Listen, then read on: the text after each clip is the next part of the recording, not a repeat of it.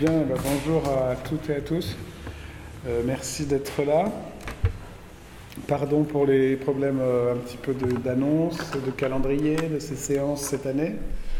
Euh, on s'est partagé cette année encore le séminaire avec Cynthia Fleury et je devais faire quatre séances, voire cinq, et malheureusement j'ai dû reporter celle d'il y a trois semaines pour des raisons que vous avez peut-être déduites, mais qui étaient en tout cas indépendantes euh, de ma, enfin que je ne pouvais pas refuser.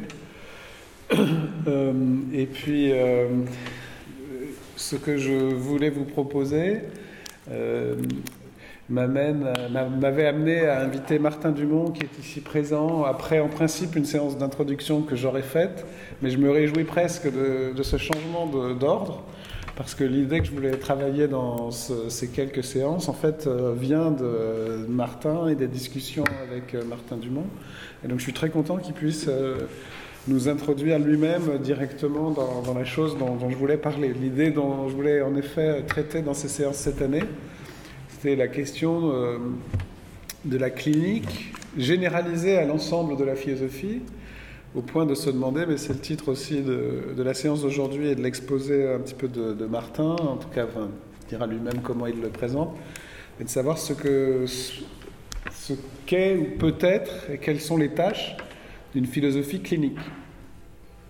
Étant entendu que euh, par clinique, euh, il faut entendre euh, un certain nombre de choses.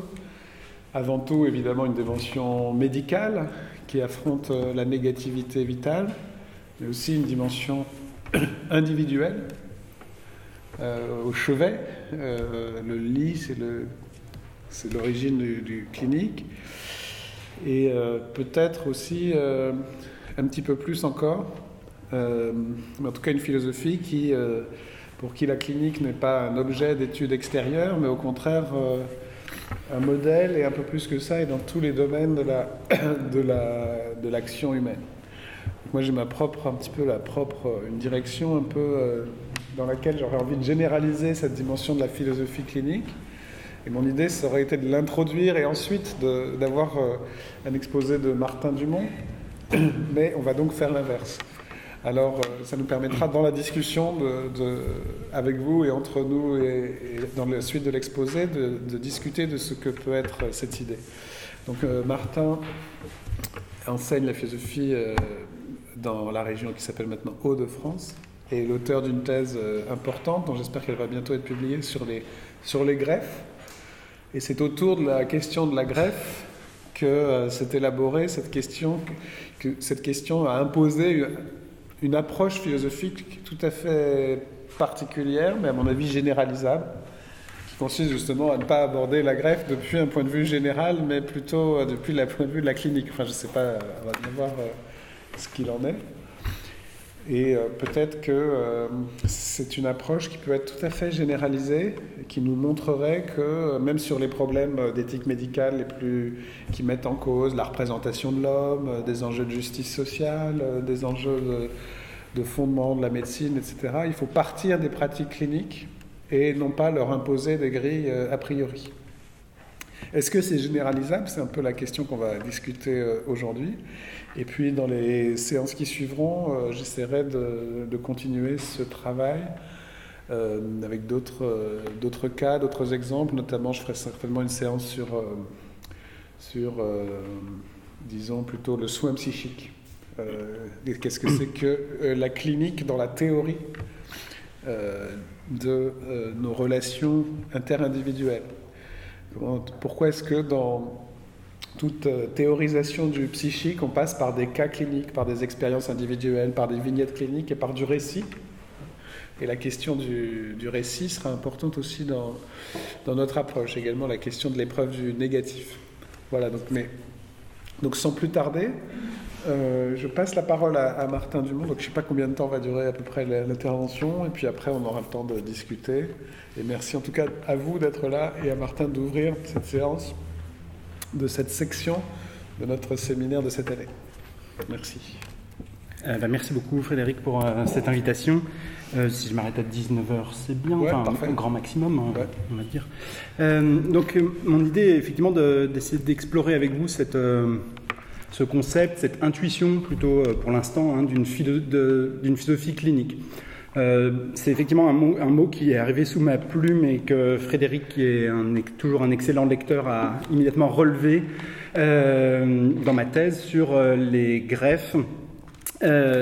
Donc, il s'agira aussi ici d'aborder certains des points, des questions éthiques que soulèvent les greffes, bien sûr, mais qui vont me servir pour illustrer euh, un, exposé qui sans doute sera du coup d'essence assez méthodologique euh, sur euh, comment fa- faire de l'éthique, comment faire de la philosophie, de la médecine plus généralement.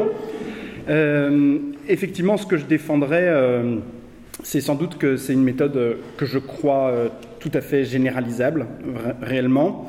Euh, et et l'idée est un peu de l'illustrer et la défendre ici, en quelque sorte.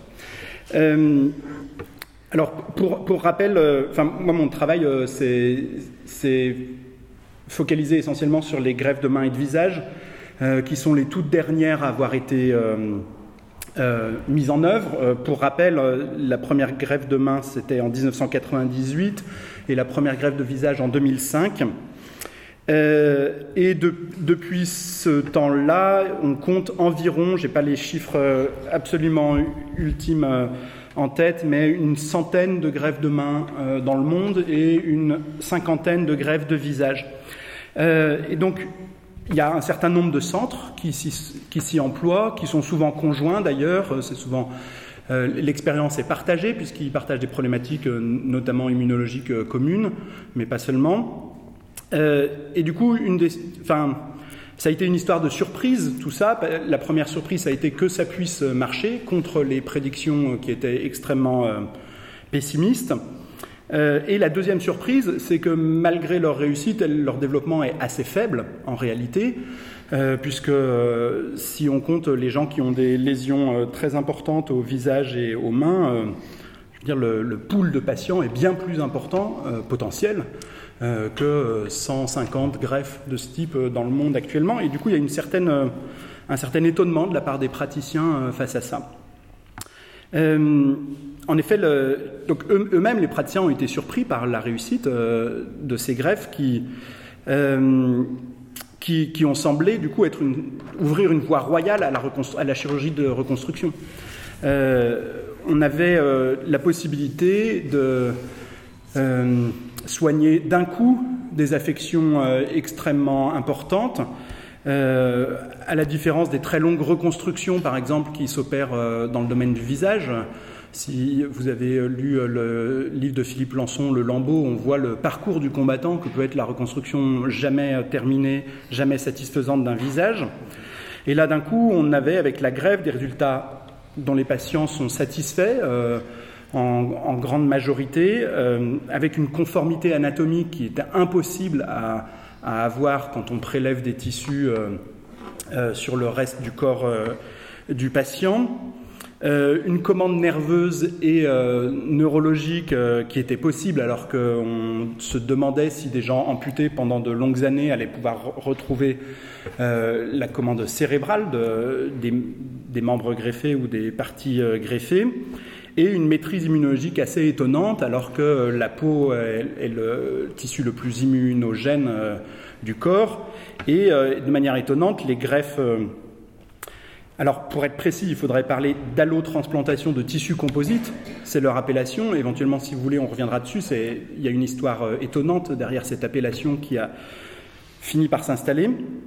Euh, et euh, une des surprises, c'est que quand on greffe euh, plusieurs tissus ensemble, euh, le, eh le- greffon est moins immunologique que quand on greffe de la peau seule, euh, qui est un phénomène que les immunologues eux-mêmes n'expliquent pas pour l'instant, et c'est une des questions que la clinique a pu ouvrir d'ailleurs à la science fondamentale. Et pourtant, ces greffes, donc, comme je le disais, ont un développement pas très important, qui est dû à des questions. Alors, je reviendrai euh, là-dessus aussi pour euh, savoir qu'est-ce que ça peut être que faire de l'éthique d'une manière euh, juste si possible. pas tout à fait à cause des questions qu'on avait avancées avant la greffe, particulièrement les problèmes d'identité. On reviendra dessus. mais les, problèmes essentiels sont le rejet chronique d'abord, euh, le fait que les gens perdent petit à petit leur greffon et que regreffer, qui est banal dans les greffes d'organes, est, très compliqué euh, dans les greffes de tissus composites euh, pour des raisons anatomiques, pour des raisons de risques supplémentaires qui sont encourus. Il y a eu une greffe à ce jour, une deuxième greffe à ce jour. je crois par l'équipe du professeur Lantieri à Paris, une deuxième greffe de visage. il y a aussi eu des décès de patients, du pour des causes qui sont difficiles à identifier apparemment, pas nécessairement euh, directement à cause du traitement immunosuppresseur, mais néanmoins, voilà, il y, a eu, des décès pour des, pour des handicaps euh, sévères, mais euh, auprès de patients qui sont souvent jeunes, en bon état de santé général par ailleurs, enfin qui avaient une espérance de vie importante, à la différence d'un greffé cardiaque qui est un stade, un stade ultime d'une insuffisance cardiaque. Euh, euh, et il y a une difficulté aussi à trouver des greffons euh, dont on a pu entendre parler avec des patients français qui se sont fait, avec une patiente française qui se fait greffer aux États-Unis, faute de greffons en France. Alors l'idée c'est de revenir sur certains des points que ces procédures soulèvent, absolument pas tous évidemment, euh, et de dégager à travers ça les traits de ce que pourrait être euh, donc une philosophie clinique. L'intuition fondamentale, bien sûr, c'est que, en réalité, tous les développements éthiques, épistémologiques doivent s'enraciner dans une fréquentation la plus importante possible de la clinique, de ses réalités, des leçons qu'elle a aussi à apporter. Euh, sans pour autant non plus l'écouter de manière béate, euh, comme étant un fait accompli euh, qu'il y aurait juste à, accepter. Et, donc l'idée ici est, d'essayer de déployer un petit peu plus ce, concept qui, encore une fois, est, est d'abord au départ une intuition. Et mon idée est que certainement on ne comprend jamais totalement les idées qu'on soulève. Euh, qu'on n'en a jamais, qu'on se les ait jamais totalement appropriés. Et du coup, mon idée dans cette séance serait d'essayer de, creuser euh, un petit peu plus. Euh, si vous voulez bien, pour là c'est un extrême décalage, mais peut-être que justement c'est aussi ça ce, qu'essaye de faire la philosophie clinique. je vous cite le texte de Pascal, dans lequel il défend Descartes euh, qui a été accusé d'avoir euh, non pas découvert le cogito, mais de l'avoir retrouvé en réalité chez saint Augustin. Euh, et Pascal prend sa défense en disant qu'il y a très loin entre donner une idée en passant sans bien se rendre compte de son poids et de sa richesse, et au contraire être capable d'en faire le pivot d'une philosophie. voici ce que dit Pascal donc dans De l'art de persuader. Tous ceux qui disent les mêmes choses ne les possèdent pas de la même sorte. Je voudrais demander à des personnes équitables si ce principe, la matière est dans une incapacité naturelle invincible de penser, et celui-ci, je pense donc je suis, sont en effet une même chose dans l'esprit de Descartes et dans l'esprit de Saint Augustin, qui a dit la même chose 1200 ans auparavant. En vérité, je suis bien éloigné de dire que Descartes n'en soit pas le véritable auteur. Quand même, il ne l'aurait appris que dans la lecture de ce grand saint. Car je sais combien il y a de différence entre écrire un mot à l'aventure, sans y faire une réflexion plus longue et plus étendue, et apercevoir dans ce mot une suite admirable de conséquences, qui prouvent la distinction des natures matérielles et spirituelles, et en faire un principe ferme et soutenu d'une physique entière, comme Descartes a prétendu faire. Car sans examiner s'il a réussi efficacement dans sa prétention, je suppose qu'il l'ait fait, et c'est dans cette supposition que je dis que ce mot est aussi différent dans ses écrits d'avec le même mot dans les autres qui l'ont dit en passant, qu'un homme mort d'avec un homme plein de vie et de force. Euh, voilà, en lisant ce texte, je me rends compte que je me mets sous un patronage absolument écrasant, euh, mais euh, donc l'idée serait en tout cas d'essayer de comprendre un peu mieux les, implications de ce mot risqué de philosophie clinique, risqué peut-être un peu à l'aventure. Le concept a bien sûr, à mon sens, une dimension critique dimension critique d'autres manières de faire de l'éthique.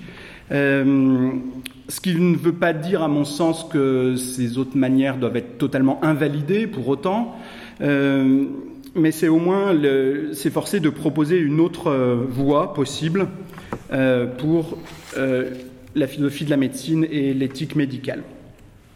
Euh, Aristote dit de la vertu qu'elle doit se tenir entre deux écueils à chaque fois, qu'elle est une médiété, un juste milieu. Par exemple, le courage doit se situer entre la témérité et la lâcheté. Euh, il est la pointe difficile à trouver, alors qu'on peut glisser très facilement dans un des deux excès. Euh, et ben, l'idée de philosophie clinique essaye aussi de se situer comme ça sur une sorte de pointe entre deux refus, principalement.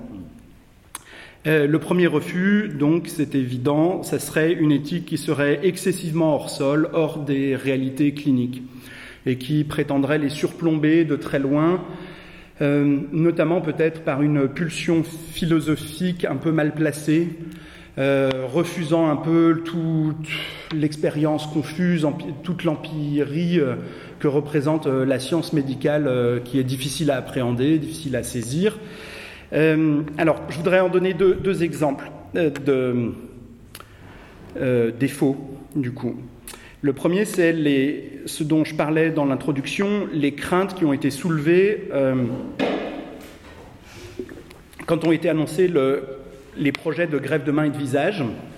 Euh, des craintes légitimes, par ailleurs, il me semble, euh, d'une très mauvaise appropriation des greffons euh, par les patients. Il semblait impossible de greffer des parties aussi éminemment personnelles, individualisées, représentatives même de notre personnalité que peuvent l'être les mains et encore plus le visage.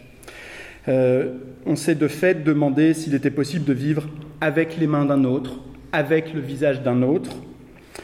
Euh, on soupçonnait que les patients ne seraient pas reconnus par leurs proches, qu'ils ne pourraient plus se reconnaître eux-mêmes, euh, qu'ils auraient le sentiment de porter un masque, un masque au double sens du terme, c'est-à-dire à la fois un personnage autre pour représenter quelqu'un d'autre, comme au théâtre, et aussi euh, Hans Belting, l'historien de, l'art, qui a écrit une très belle histoire du, visage, rappelle que le masque a, d'abord euh, une origine mortuaire. Dans euh, d'abord, il y a les, masques qu'on peut prendre des morts pour s'en souvenir, et les masques euh, dans les religions traditionnelles ont pour rôle de faire revivre l'ancêtre, de porter le mort à nouveau au milieu des vivants. Euh, du coup, on anticipait, et par exemple, dans le rapport du comité d'éthique euh, sur la grève de visage, euh, le fait que les patients soient très profondément perturbés, euh, que peut-être même qu'ils se suicideraient, voudraient s'arracher le visage, un visage rendu insupportable à eux-mêmes. Et on a parfois aussi cru déceler dans le projet de grève de visage une volonté purement esthétique, en s'interrogeant sur euh, les gens qui, dans ce cas-là, demanderaient le visage d'une star euh, par ce biais-là, ce qui est effectivement pour les cliniciens enfin, une, aberration. Euh, enfin, quand on, c'est le, résultat prévisible d'une grève de visage, il est impossible de faire ça pour des raisons esthétiques. Euh, et, ces objections étaient en partie fondées non pas sur une... Alors peut-être sur des fantasmes, sans doute, enfin très certainement, sans doute pas sur des, une fréquentation de la clinique, mais plus sur des récits de science-fiction.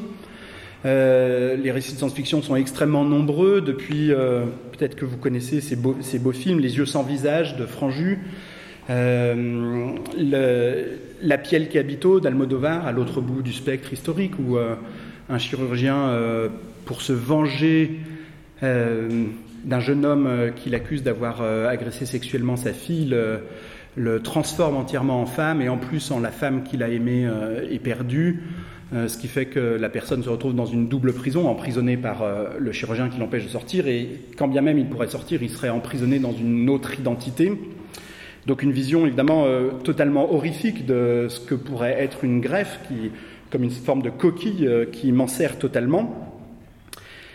Euh, et, ce sont des images qui ont leur utilité, bien sûr, à mon sens, euh, par ailleurs, euh, notamment, ça met le doigt sur le fait qu'être greffé, c'est effectivement, à la différence d'une prothèse, porter quelque chose qui a des sutures chirurgicales et qui ne peut pas être enlevé à, volonté, qui n'est pas un, un, appendice même incorporé, qui reste bien un corps étranger constamment, l'immunologie est là pour le rappeler, mais qui doit bien être d'une certaine manière approprié. et du coup, il me semble qu'il y a au moins la, l'avantage de ces mises en garde éthiques euh, qui sont de sans doute mettre sur la table euh, au moins les fantasmes qui peuvent euh, venir à l'occasion de ces nouvelles opérations. si j'étais pas très charitable, je dirais peut-être de dire toutes les bêtises qui nous viennent à l'esprit quand on songe à ces opérations, et au moins ça donne l'occasion de les discuter, et notamment avec les apports de la clinique, pour montrer que ces inquiétudes n'ont peut-être pas lieu d'être, ou, que les vraies inquiétudes en plus ne sont peut-être pas là où on le, croirait. Et de ce point de vue-là, il me semble que la, clinique, effectivement, je, rappelle que les chirurgiens qui ont opéré ces greffes ont, transgressé en quelque sorte les, les comités d'éthique euh, qui étaient réticents, euh, et ils ont quand même franchi le pas.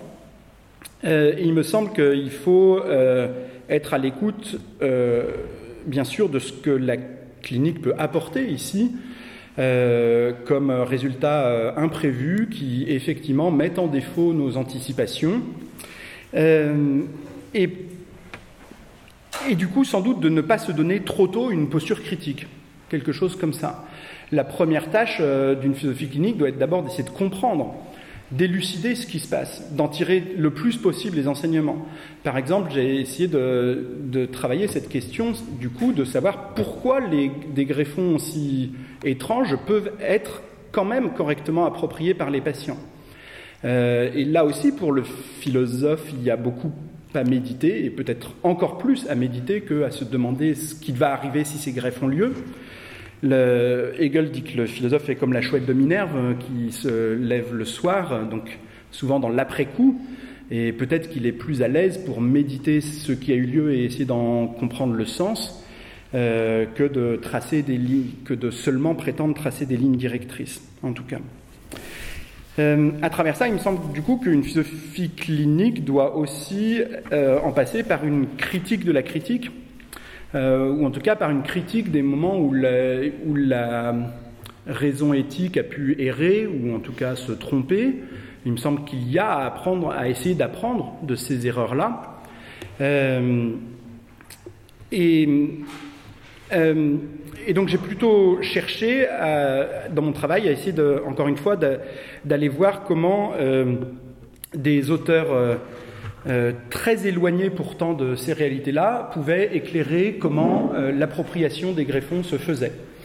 Euh, alors, je ne pourrais pas développer, mais il me semble que l'enjeu essentiel est celui d'une fonctionnalité du greffon. C'est-à-dire que quand le greffon est fonctionnel, les patients parviennent à l'intégrer et les, les, cas de mauvaise intégration qui existent viennent beaucoup d'effets secondaires euh, très perturbants de la greffe, euh, en réalité donc de greffes qui sont chaotiques, qui marchent difficilement. Euh, on peut penser par exemple au très beau témoignage de Jean-Luc Nancy qui s'appelle L'intrus, dans lequel il développe à quel point le, le, greffon lui a paru un intrus qui faisait rentrer par son biais d'autres intrus, comme le cancer, comme les infections dormantes qui se sont réveillées, euh, le phénomène du rejet. Mais ce qui est frappant dans cette, euh, dans cette très belle euh, restitution de, Jean-Luc Nancy, c'est que si on lit au fil de la clinique, on se rend compte qu'il s'agit d'une greffe cardiaque qui a malheureusement eu toutes les conséquences secondaires néfastes possibles. et donc on comprend largement que le patient s'en trouve complètement désorienté, sans bien savoir qui il est, euh, mais ça n'est pas le témoignage de la majorité des patients greffés en réalité, par ailleurs, euh, qui vivent euh, parfois un sentiment de légère étrangeté, pas de totale coïncidence avec eux-mêmes, mais qui disent que la fonctionnalité retrouvée ne leur laisse aucun doute sur le fait que c'est bien encore eux qui survivent à travers, à travers cette procédure. Voilà, je peux juste évoquer euh, sur ce point-là le témoignage euh, de Philippe Barrier, qui est philosophe aussi et qui était greffé du rein et du pancréas, et qui dit que la question de l'appropriation du greffon euh, ne s'est pour lui posée qu'avant l'opération. Qu'avant l'opération, il s'est demandé ce que c'était que d'avoir un bout de quelqu'un d'autre en lui, et qu'une fois l'opération euh, heureusement bien passée, euh, enfin, il, il, parle d'un travail psychique important aussi qu'il a eu à faire en termes d'acceptation d'un don venu de quelqu'un d'autre, mais qu'ensuite il n'a jamais eu de doute sur la continuité de son existence à travers ça. Euh, et du coup, dans ma thèse, j'ai essayé de montrer comment des auteurs aussi éloignés, encore une fois, de tout ça, comme que Condillac, Mendebiran, Merleau-Ponty, euh, permettent de penser euh, comment la sensibilité, pour Candillac, nous rapporte à nous.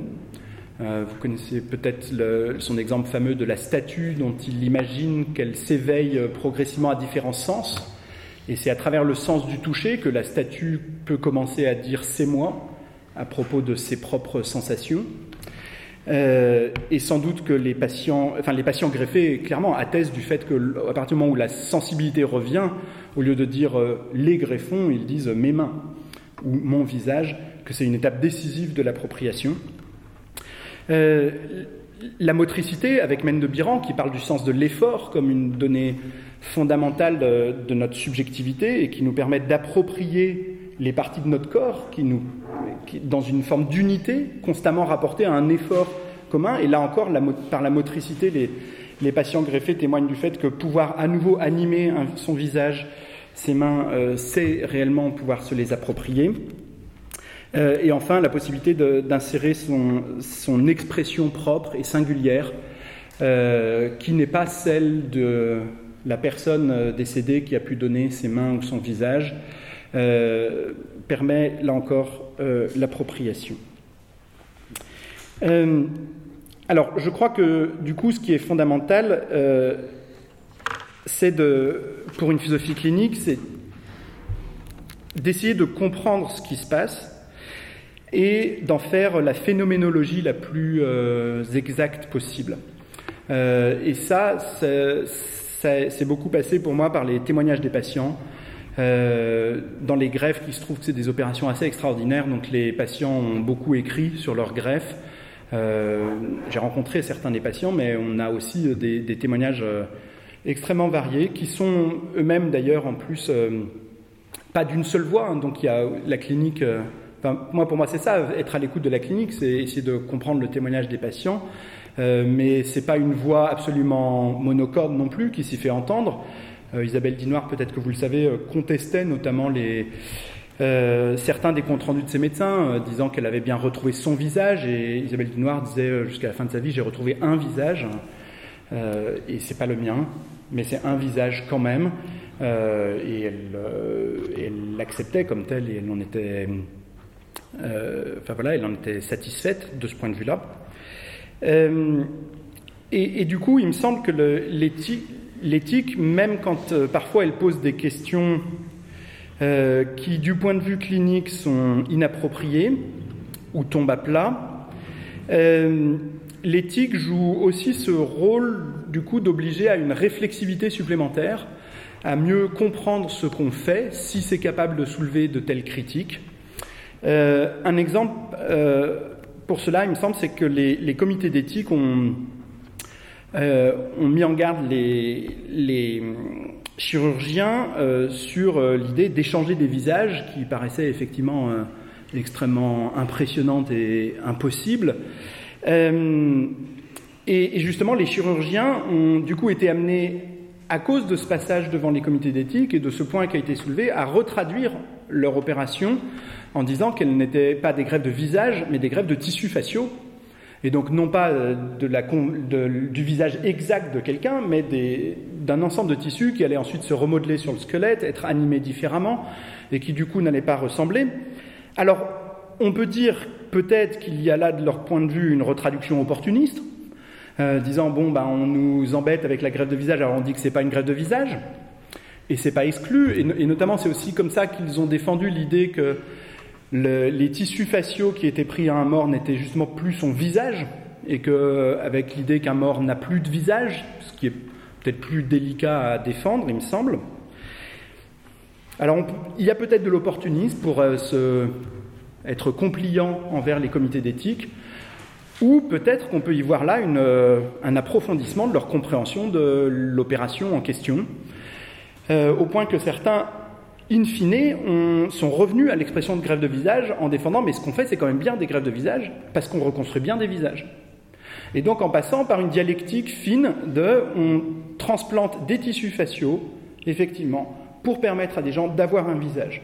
Et on, ne greffe pas des tissus faciaux au sens où c'est un peu étrange comme expression de dire on donne à quelqu'un des tissus faciaux. Euh, en réalité, effectivement, ce qu'on s'efforce de lui apporter, c'est d'avoir à nouveau un visage. Euh, donc il me semble qu'il y a eu, dans cet épisode un instrument de réflexivité euh, intéressant.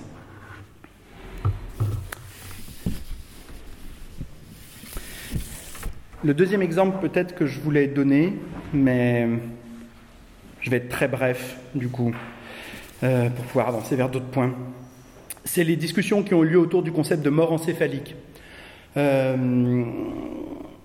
Qui, est, comme vous le savez, la détermination médicale euh, du fait que certains patients en réanimation sont en réalité morts car leur cerveau est euh, totalement détruit.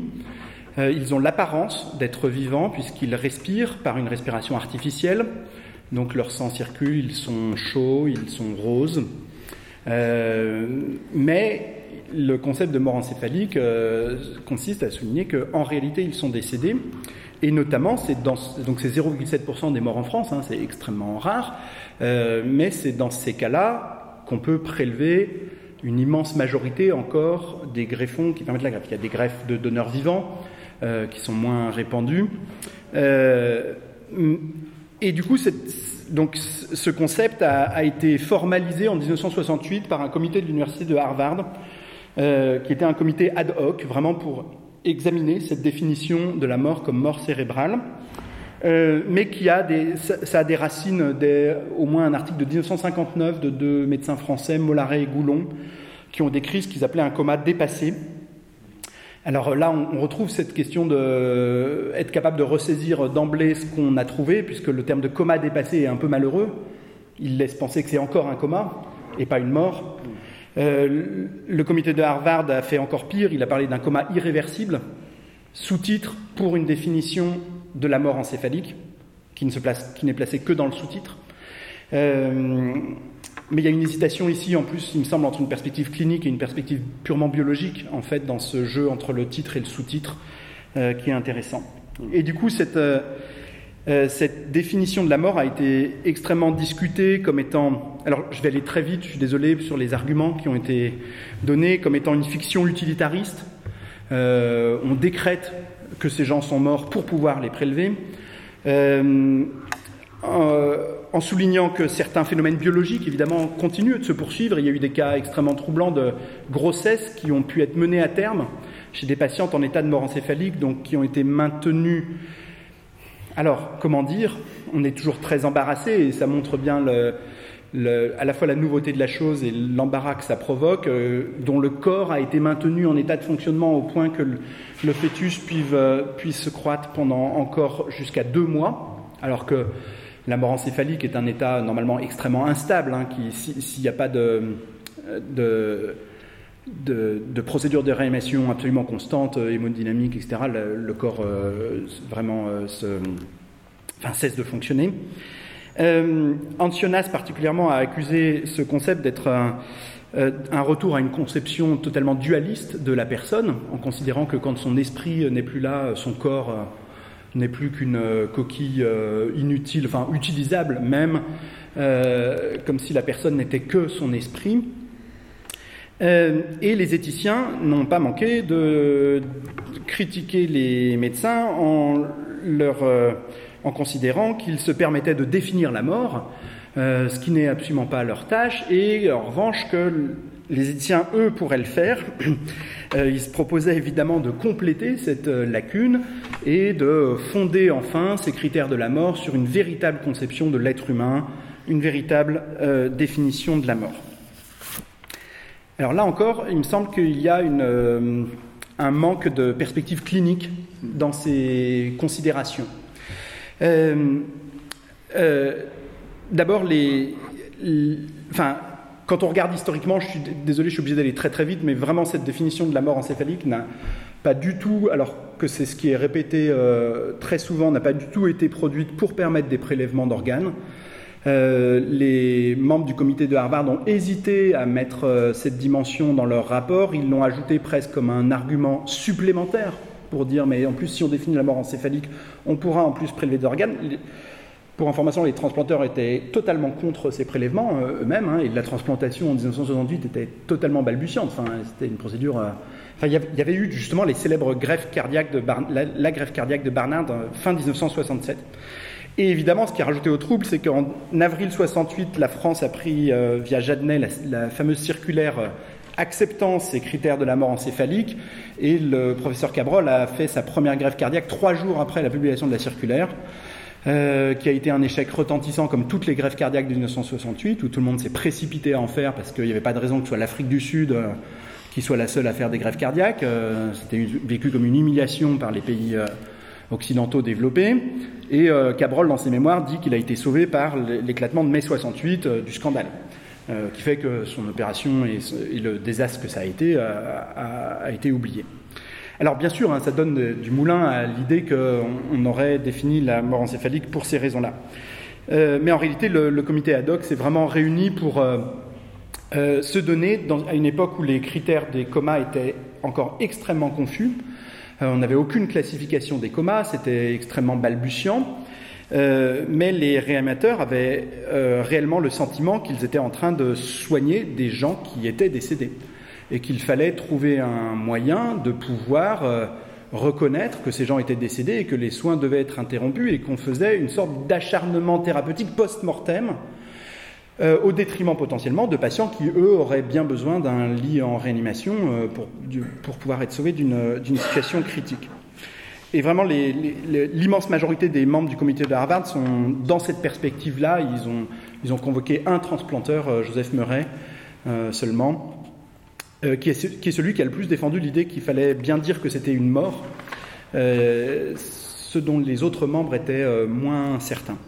Enfin, étaient, bon, avaient moins envie de le mettre en avant.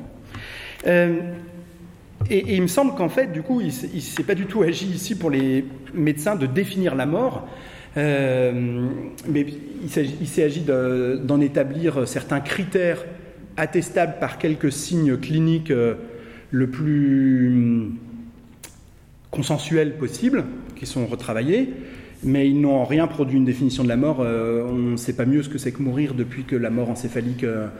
Euh, euh, en tout cas, le fait d'être mort, on, sait un petit peu plus de choses peut-être sur le processus du mourir, c'est-à-dire sur l'idée que la cessation de, de, la totalité de l'activité de l'encéphale est une dimension extrêmement importante. mais il me semble que c'est une histoire extrêmement clinique en réalité d'un soin euh, pour des vivants, pour les patients greffés éventuellement quand on peut prélever, pour euh, des proches euh, qui sont face à un état très étonnant, face à quelqu'un qui a toutes les apparences d'être vivant mais en réalité est mort. et donc voilà, il me semble que si on, si on, prend uniquement le concept de mort encéphalique comme une production en soi, en la détachant totalement de ses perspectives cliniques, ben on rigidifie énormément les choses. Euh, et on, et on fait, adopter aux, médecins une perspective qui, à mon sens, n'était pas la leur.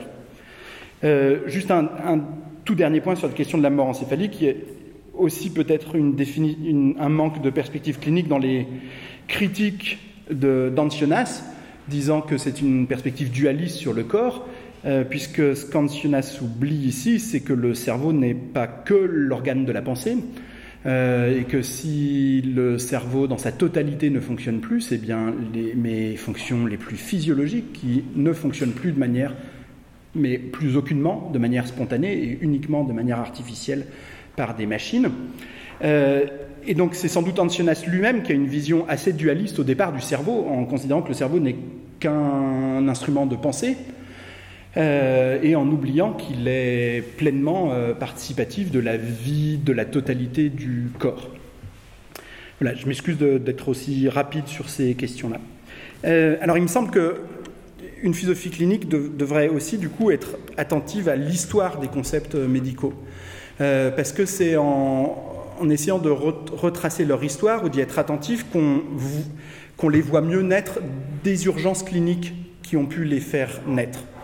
Et on en a une, une compréhension, il me semble, du coup plus, euh, plus totale. On, ne rompt pas l'unité entre la clinique et les découvertes biologiques qu'elle a pu permettre euh, de faire.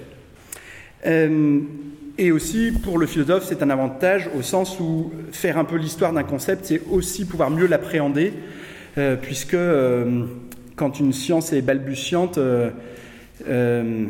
les, les promoteurs de cette science peuvent moins se permettre un langage ésotérique euh, ils, sont, ils, ont un langage moins spécialisé et du coup pour le profane, il est beaucoup plus facile de rentrer dans la compréhension d'une réalité par les premiers textes euh, dans lesquels le langage qui est utilisé est plus proche de notre langage commun et se précise petit à petit et on acquiert en même temps que les médecins qui ont fait ces découvertes la précision nécessaire.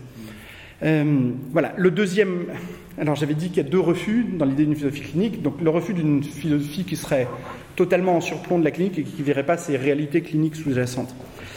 Euh, le deuxième, ce serait d'une éthique qui serait seulement, cette fois-ci, d'une éthique, pardon, oui, qui serait seulement à l'écoute de la clinique euh, et qui, cette fois-ci, n'aurait plus aucune dimension critique à son égard, euh, qui ne ferait que valider, en quelque sorte, ce que les faits ont imposé, que telle procédure s'est mise en place, et donc elle ne viendrait que sanctifier le fait accompli. Et puis aussi une éthique qui, de ce fait, garderait une, euh, une, sorte de refus farouche de généraliser en quoi que ce soit au-delà des cas extrêmement particuliers dont elle est amenée à se saisir. Euh, c'est ce qu'on entend parfois sous le terme justement d'éthique clinique, euh, qui est un terme qui a pu être avancé. or, les médecins eux-mêmes, il me semble, regrettent parfois le manque d'engagement des éthiciens euh, qui parfois, leur semble-t-il, se refusent à donner une réponse, euh, sont euh, sinueux, ne, ne, donnent pas de réponse claire. il y a des textes furibards des chirurgiens que j'ai pu étudier disant bah, les comités d'éthique, on attend toujours leur réponse, on ne sait toujours pas ce qu'ils en pensent au final. Et, et, donc il me semble qu'une philosophie clinique ne doit pas se dérober à cette demande aussi euh, d'apporter des réponses, mais pas forcément celles que les médecins attendraient quand même, pour autant. Il y a un décalage à opérer, mais euh, il ne faut pas non plus se dérober à la tâche. Euh, mais alors l'autre dimension, c'est qu'il me semble que pour pouvoir ne pas être seulement à l'écoute de la clinique, voire à la traîne de celle-ci, euh, le philosophe a aussi pour tâche, doit, se doter d'une ce que j'appellerais une épistémologie critique du champ qu'il euh, étudie, c'est-à-dire qu'il soit capable d'avoir une lecture euh, un tant soit peu critique des résultats médicaux qu'on lui propose. Ce qui est extrêmement compliqué, hein, parce que ça suppose d'acquérir une forme de connaissance quand même du domaine. il faut avoir une petite pulsion à connaître, de connaître des sciences positives, quoi que les philosophes n'ont pas tous. Euh, ils n'ont pas tous envie de mettre les mains dans le cambouis euh, des manuels d'immunologie et des choses comme ça. mais, euh, mais, sans ça, on est totalement esclave du vocabulaire des médecins, du vocabulaire proposé par les médecins et de leur manière de, formuler les problèmes. Et donc il faut trouver un moyen de décaler. Moi j'en propose, juste un exemple. par exemple, les, les, les greffes de mains et de visage ont été proposé aussi sous l'horizon de la perspective de la tolérance. En disant, mais de toute façon, on les met en place parce qu'un jour, on arrivera à faire la tolérance dans les greffes. Et donc, de toute façon, tous les problèmes immunitaires très compliqués, le rejet, tout ça, on l'aura plus. La tolérance, c'est la situation d'un organisme qui serait capable d'être donc tolérant à un organisme étranger, du coup pas, auquel on n'aurait pas besoin de donner de traitement immunosuppresseur, ou un extrêmement léger, et qui par ailleurs serait quand même immunocompétent pour tout le reste, tout ce dont il a besoin de se protéger. Et c'est le Graal de la transplantation depuis ses débuts. Tous les transplanteurs recherchent comment pouvoir faire un jour des greffes sans ce fardeau du traitement immunosuppresseur qui provoque le rejet chronique, qui provoque des conséquences néfastes considérables pour les, pour les patients, etc. Et ce à quoi le philosophe ici doit être attentif, c'est qu'il y a, il me semble, une part très forte d'idéologie en réalité dans cette promesse de la tolérance. C'est-à-dire euh, une manière de promettre des choses qu'on n'a pas du tout encore, au minimum. Euh, et quand on regarde l'histoire de la tolérance, c'est vraiment le serpent de mer de la transplantation. Ça revient euh, depuis, depuis, le début du, depuis le début du XXe siècle, quand on commence à soupçonner que c'est un phénomène immunitaire, le rejet. et pour l'instant, on est très loin de l'avoir acquise. Alors, c'est Canguilhem qui a beaucoup souligné que les sciences du vivant sont susceptibles d'un usage extrêmement idéologique. Euh, par exemple, on peut le voir aussi dans le fait, peut-être dans certaines prétentions à pouvoir tout greffer, puisque ça y est, maintenant on sait faire. Euh, la prétention régulière des nouveaux médicaments qu'on peut trouver et dont on éprouve la puissance à devenir des panacées. Par exemple, dans la transfusion sanguine, une fois qu'elle a été un petit peu maîtrisée, on a voulu transfuser du sang à absolument tout le monde. Euh, toute personne qui sortait de l'hôpital, hop, on lui donnait un litre de sang pour que ses, joues soient plus roses. Et donc il y a une sorte de, manière de,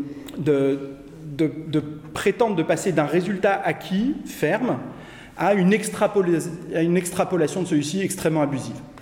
Un peu comme la puissance formidable de la génétique euh, a pu amener à dire que du coup tout était génétique et qu'on allait trouver euh, les gènes pour absolument tous nos caractères.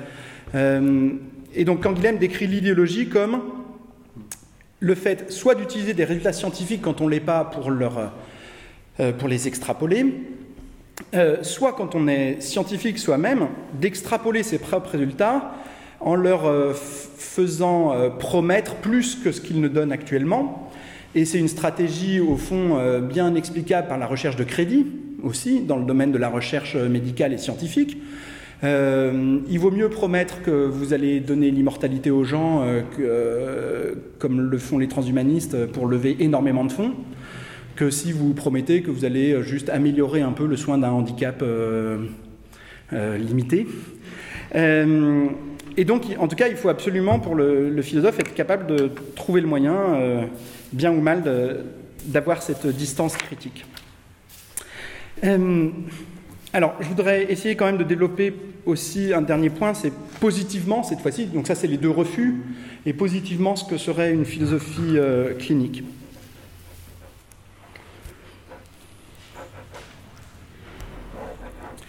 Alors, d'abord, la, le premier écueil face auquel il faut se placer et qu'il faut affronter, c'est, comme je le disais, de ne pas se dérober à la demande éthique qui est faite aux philosophes, euh, sans pour autant ôter leur responsabilité aux médecins et prétendre l'assumer à leur place. Euh, parfois, la demande euh, médicale est ambiguë. elle, elle, est parfois de dire aidez-nous à réfléchir sur nos problèmes et parfois aussi de nous dire tranchez-les à notre place. Qu'est-ce que vous en pensez? Est-ce qu'il faut les faire, ces greffes, au fond ou pas? Euh, Et là, il me semble qu'il y a un danger, enfin une, impossibilité. Euh, euh, d'abord parce que... Enfin, là, il y, a une question du, rapport entre le choix et la situation, quand même. C'est que seul celui qui est en situation peut faire les choix. et, les médecins, d'ailleurs, d'un autre mouvement, refusent farouchement qu'on leur ôte cette responsabilité. Euh, parfois euh, tempête contre les comités d'éthique en se demandant euh, qui sont ces gens extérieurs qui prétendent trancher à leur place si un patient doit, on doit cesser les soins ou pas, etc. Et ils défendent l'idée que bien sûr ils ont une réflexion éthique dans leur clinique même, qui certes demande à être soutenue, et des philosophes peuvent vraiment y aider, à mon sens, mais pas au point de leur enlever la responsabilité. Il me semble que c'est aussi une... Du coup, le risque c'est que l'institutionnalisation de l'éthique à laquelle on assiste euh, provoque un peu le rêve de l'externaliser. C'est-à-dire d'imaginer qu'il y aurait des spécialistes dédiés à ça qui, eux, prendraient les bonnes décisions. Euh, un peu comme certaines entreprises externalisent ce qui n'est pas leur cœur de métier.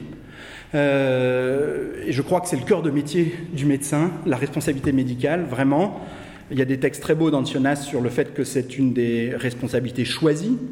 euh, qui certes est intimidante, mais qu'on peut choisir avec courage et parce que on y trouve quelque chose d'enthousiasmant aussi dans ses responsabilités à exercer.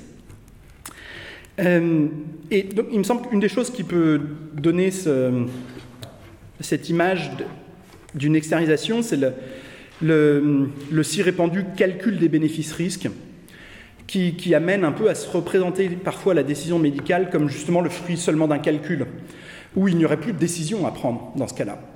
Euh, et c'est un peu le désir profond de Hamlet, hein, dans sa paralysie totale, il aimerait que l'action lui soit donnée de l'extérieur. Il voudrait être sûr de la culpabilité de son oncle, de la justesse de son acte. Il voudrait ôter toute décision à son action.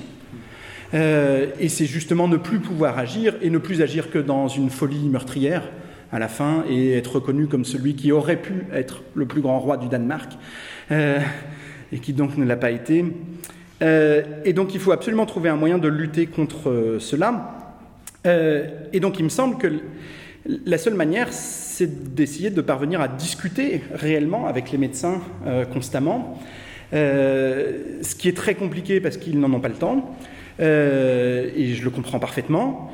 mais parfois ça fait rager quand on a produit un travail et puis que voilà, on sent bien qu'il n'est pas lu, enfin que c'est très difficile pour les médecins de, le lire.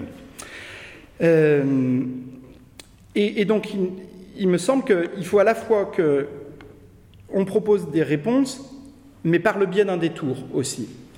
Euh, c'est-à-dire que ça, c'est ce qu'analyse euh, euh, Victor Goldschmidt dans une, dans une étude déjà ancienne sur les dialogues de Platon, où il souligne que tous les dialogues de Platon sont fondés sur un détour que Socrate fait prendre à la question de départ. Dans le Ménon, on vient trouver Socrate en lui disant Toi qui es sage, dis-moi comment je peux éduquer mes enfants pour qu'ils deviennent bien, des gens bien un peu. Et Socrate ralentit immédiatement la question en disant Mais qu'est-ce que c'est que la vertu? Peut-elle s'apprendre?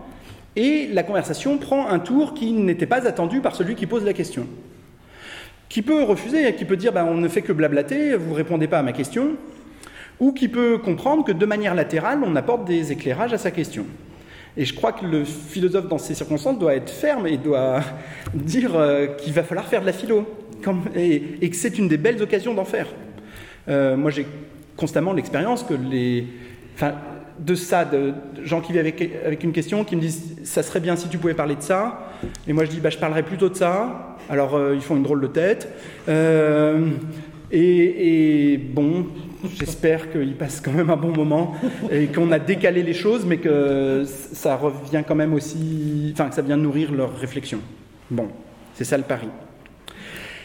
Euh, aussi, il me semble que la clinique doit être, enfin, encore une fois, doit être le, point focal absolument de tout ça. Et moi, je prendrais, pour euh, essayer d'expliciter ça, une analogie avec euh, le, mouvement que propose Paul Ricoeur dans Soi-même comme un autre, sur le rapport entre éthique et morale.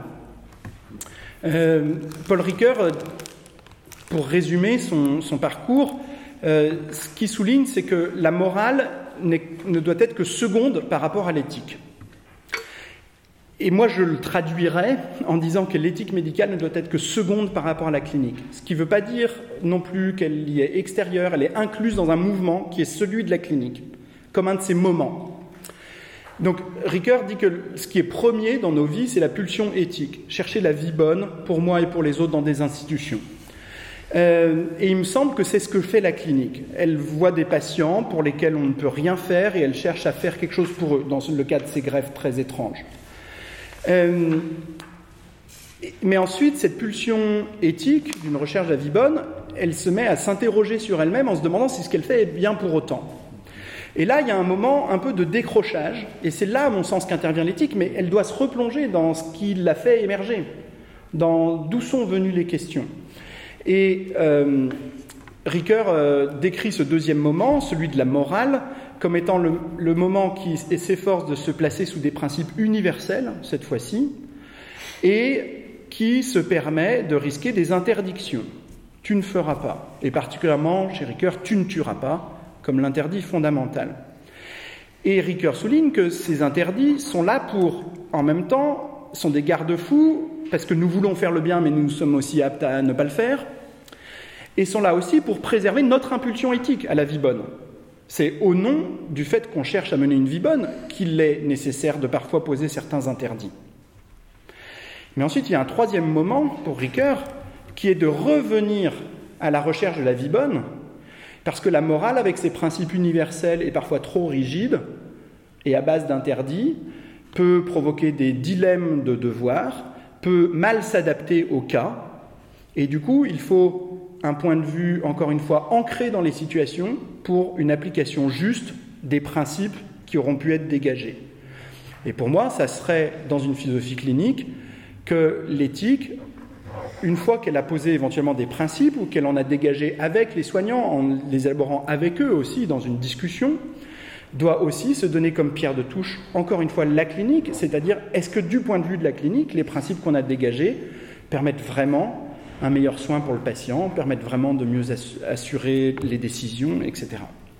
Donc une éthique clinique qui accepte de ne pas être, de ne pas être le centre et de, venir de la clinique pour y revenir comme un moment utile.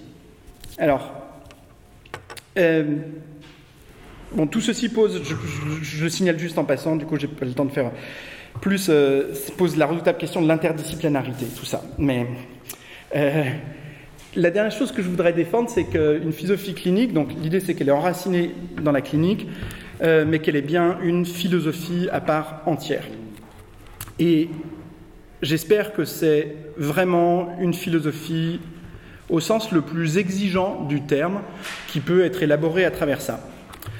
Euh, moi, quand j'ai commencé à faire ma thèse euh, en philosophie clinique, du coup, enfin, je l'ai découvert qu'après, ça, euh, on m'a dit que c'était quand même dommage parce que j'étais normalien et que je pouvais faire mieux, quoi, en quelque sorte. Enfin, que, grosso modo, si je faisais une étude sur Leibniz, c'était quand même vraiment ça la philo. Quoi. Alors du coup, j'aimerais quand même défendre que c'est vraiment de la philo aussi, pas, pas juste par esprit de répartie. Hein. Euh, alors, quand Guilhem euh, a, a, ces expressions très belles, Guilhem dit que pour la philosophie, toute matière étrangère est bonne, et même toute bonne matière, est étrangère et qu'il est allé chercher dans la médecine, il a fait des études de médecine après ses études de philosophie, des problèmes humains concrets.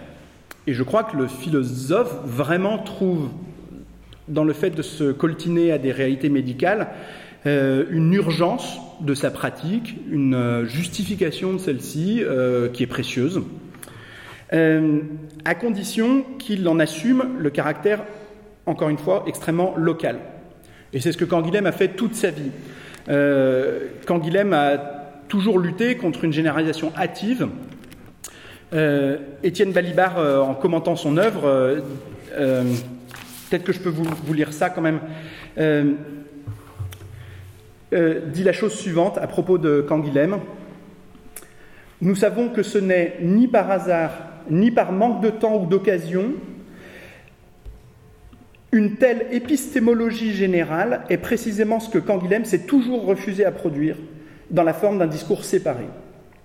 Les énoncés philosophiques de Canguilhem, et ils ne sont pas rares, qu'il s'agisse de la connaissance, de la vie, de l'histoire, de la technique, sont toujours enchâssés dans un contexte de critique et d'histoire bien spécifié, et par conséquent perdent leur sens dès qu'on tente de les en séparer. Donc il faut, il me semble, pour une philosophie clinique, accepter de suivre cette voie-là. Néanmoins, euh, à travers ça, il y a une élaboration de concepts nouvelles qui peut se faire. Euh, Deleuze admirait Kierkegaard d'avoir introduit en philosophie des concepts aussi peu philosophiques au départ que l'intéressant ou l'occasion, et de les avoir, d'en avoir donné l'enjeu philosophique en réalité. Et c'est peut-être des choses qu'une philosophie clinique peut permettre de faire. Et ensuite, il me semble qu'elle n'est pas du tout éloignée, même si elle les met de côté dans un temps, des grandes questions philosophiques bien attestées, comme la liberté, le même et l'autre, enfin toutes les questions que vous voudriez. Par ailleurs, le philosophe a aussi une occasion d'un usage extrêmement fécond des textes de la tradition philosophique euh, là-dedans, euh, puisque on, a cette surprise constante de voir des textes extrêmement éloignés des réalités qu'on étudie, être capable de les éclairer. Euh, il m'est arrivé régulièrement de me dire bon, continuons à lire mon Leibniz et de voir des choses s'éclairer. Enfin, dans mon idée, c'était je reprends ma culture philosophique et puis je laisse tomber ma recherche ce temps-là. Et en fait, il y avait des éclairages. Et je crois que ça peut montrer une fécondité insoupçonnée de, ces auteurs, et c'est une manière aussi d'en raviver la lecture, euh, qui, du coup peut être proposée, même si on ne peut pas être spécialiste de tout, qui peut au moins être proposée aux spécialistes de ces, auteurs, en disant qu'il y a quelque chose sur le soin aussi dans ces auteurs, qu'il y a des euh, éléments d'analyse. Et je crois qu'à travers tout ça, euh, il devrait être possible de formuler, ou au moins d'avoir pour horizon, encore une fois, la philosophie la plus générale qui soit, puisque ce qu'on retrouve dans l'expérience médicale, euh, ce sont bien toutes les questions existentielles de l'être humain, et euh, aucune des grandes questions philosophiques de la tradition n'échappe en réalité à ce foyer que peut constituer la relation médicale, le soin. Peut-être même que euh, le, soin pourrait proposer, c'est une proposition que Frédéric a déjà faite, euh, si le soin est une réalité absolument fondamentale de nos vies, euh, peut-être qu'une métaphysique tout entière peut s'élaborer à partir même de la perspective du soin et en prenant racine sur elle, un peu comme Heidegger a voulu retravailler tous les concepts de la métaphysique à partir de la dimension essentielle du souci de l'être. Euh, eh bien le, soin pourrait ouvrir un tel foyer. Je vous remercie. Merci.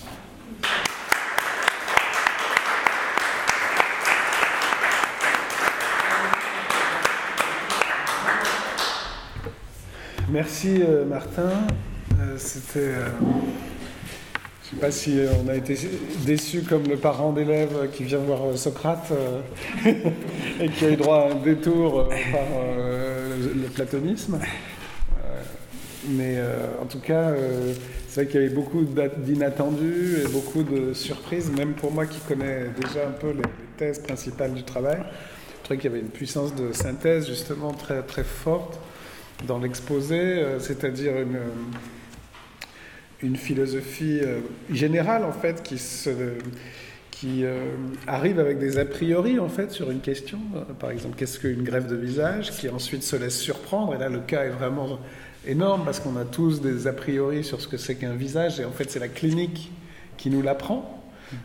Donc, qui défait aussi des, des, concepts a priori.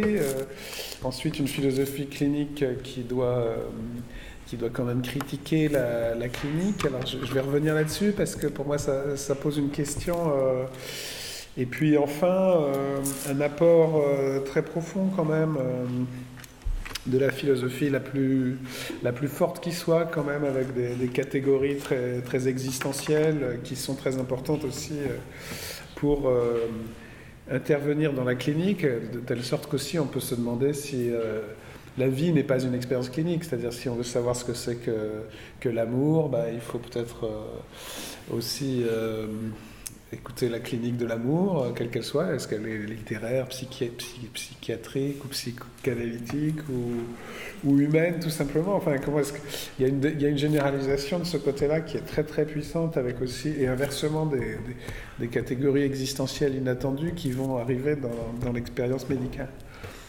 Alors moi j'avais une question pour ouvrir le, débat, une question qui m'est venue euh, en, écoutant l'exposé et puis aussi en repensant à, une discussion qu'on a eue euh, autour du travail de, Lazare Benaroyo qui s'occupe d'éthique clinique, mais il y a plusieurs conceptions de l'éthique clinique justement.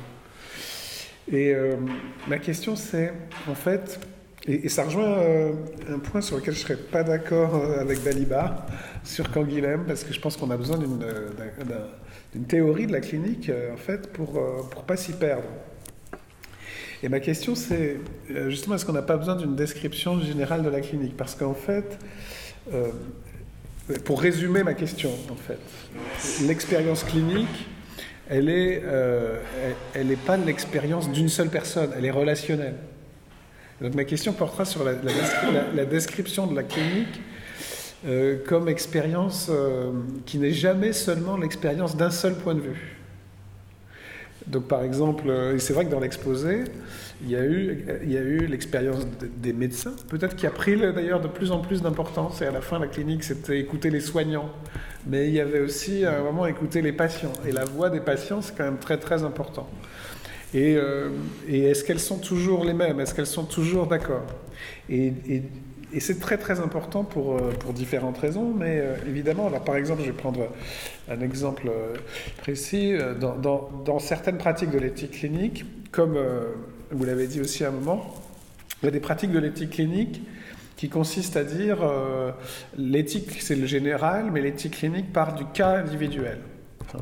D'ailleurs, on avait fait une séance ici même sur ce que c'est qu'un cas. Bon. Et donc la singularité du clinique, c'est de prendre en compte la complexité de l'individuel. Donc on arrive avec des normes générales, les grands principes de la bioéthique par exemple, mais les cas, ils sont compliqués. Il y a une autre approche de l'éthique clinique, qui pour moi déjà ajoute quelque chose, c'est plus celle de Lazare Benarroyo par exemple, ou, même en un sens, il me semble, de, Céline Lefebvre ou de Claire Marin, qui est de dire, le clinique, c'est pas l'individuel, c'est le subjectif.